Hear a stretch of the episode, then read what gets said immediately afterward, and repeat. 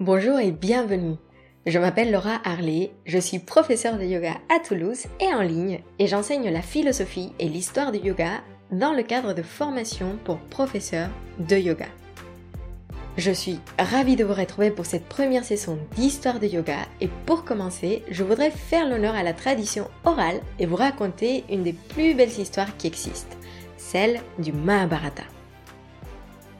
Alors, nous pourrions sans problème plonger tout de suite dans l'histoire et nous baigner dans la magie du récit. Mais pour celles et ceux qui souhaitent avoir un petit peu plus de contexte historique, voici cet épisode spécial. Parlons déjà du nom. Le mot Mahabharata peut être divisé en deux.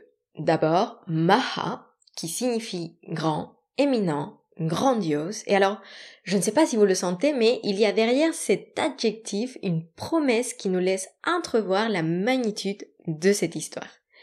Ensuite, quand on parle de Bharata, ça peut faire référence à un clan mentionné dans le Rig Veda, donc un des quatre Vedas, ayant vécu dans le nord-ouest de l'Inde actuelle il y a des millénaires.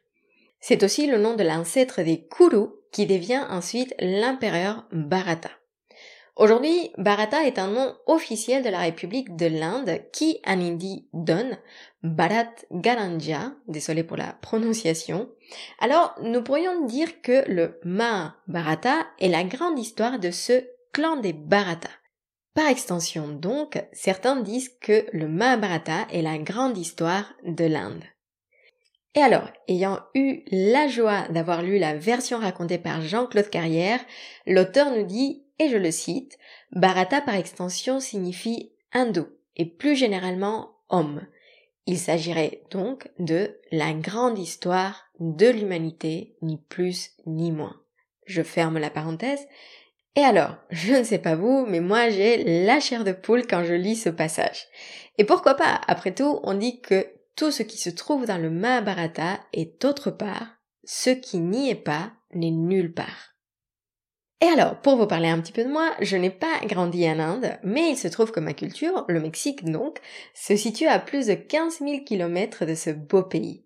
Mais je dois dire que quand j'ai lu pour la première fois une version du Mahabharata, j'avais la sensation de lire quelque chose de profondément proche de moi. Parce que pour moi, le Mahabharata nous parle avant tout de notre nature humaine. Parce que même s'il y a des choses qui m'échappent, et parce qu'il y en a forcément, et que je ne suis pas non plus une experte de ce texte, et même si ma lecture et mon interprétation sont biaisées par rapport à mes expériences et à ma culture, je peux m'identifier avec les émotions, avec les questionnements et les conflits internes des différents personnages de cette histoire. Et j'espère vraiment pouvoir vous transmettre ce message le long du récit. Maintenant, si nous tentons de définir le Mahabharata, le texte, nous pourrions dire tout simplement qu'il s'agit d'un texte de l'hindouisme. Mais le Mahabharata est bien plus que ça. S'il a transcendé les époques et les cultures, on peut dire qu'il s'agit d'une histoire qui cache une infinité d'histoires de toute taille. C'est un poème, un traité d'éthique ou encore une liste de règles de société. Et puisqu'on parle d'une histoire, je me suis amusée, je me suis amusée à retrouver l'origine de ce mot. Il se trouve que le mot histoire provient du grec ancien historia, signifiant enquête ou connaissance acquise par l'enquête. Et ça résonne en moi parce que le Mahabharata est bien une enquête. Les personnages que nous rencontrerons se lancent dans une aventure qui les poussera à enquêter et à répondre à la question qui pour moi est la question la plus importante qui existe. Qui suis-je? Alors le Mahabharata, appelé le cinquième Veda ou le Veda de Krishna, est d'une richesse extraordinaire et nous apporte beaucoup d'informations sur la mythologie, la religion, la philosophie, les coutumes, les sages, les rois, etc. Et évidemment, il, ne faut pas penser que c'est une histoire qui a été créée dans un vide. Le Mahabharata a été composé par plusieurs générations, et l'histoire a su changer, s'adapter et répondre aux questionnements de chaque époque. Elle varie en fonction du lieu et de la personne qui la raconte. Sans surprise, du coup, sa taille a varié dans le temps. Et même s'il est difficile de retracer ses origines, les experts estiment qu'à ses débuts, le récit comptait 24 000 vers, ce qui est déjà une sacrée histoire à raconter. On dit qu'à un moment, ce texte aurait atteint les 600 000 vers, vous s'imaginez? Et finalement, c'est au XXe siècle que le Vandarkar Oriental Research Institute, donc BORI, à Pune, s'est lancé dans la tâche de créer une édition critique du Mahabharata, et après plus de 50 années de travail, l'Institut a publié une version comptant 67 314 vers. Et même si cette version qui est la plus connue est utilisée aujourd'hui, on s'accorde à dire que le Mahabharata est d'une longueur de plus, d'un petit peu plus de 100 000 vers. Soit cette fois la longueur de l'Iliade et l'Odyssée ensemble. Alors, tous ces vers, ces dialogues et ces histoires sont repartis dans 18 livres, ce qu'on appelle parvents, chacun sous-divisé un plus petit chapitre qu'on appelle Adhyayas. Dans ces 18 livres, on pourra retrouver la Bhagavad Gita qui fait partie du sixième livre et que vous avez déjà peut-être lu. Sur ce point, sachez que certains experts pensent qu'il s'agissait à la base d'un Upanishad à part entière, intégré a posteriori au récit, mais si vous voulez, on pourra discuter de ce débat à une autre occasion. Et alors, me direz-vous, d'où et quand naît cette histoire? Retracer une origine exacte est bien évidemment impossible, mais certains disent que les suttas, les conteurs d'histoire, l'ont appris des brahmanes.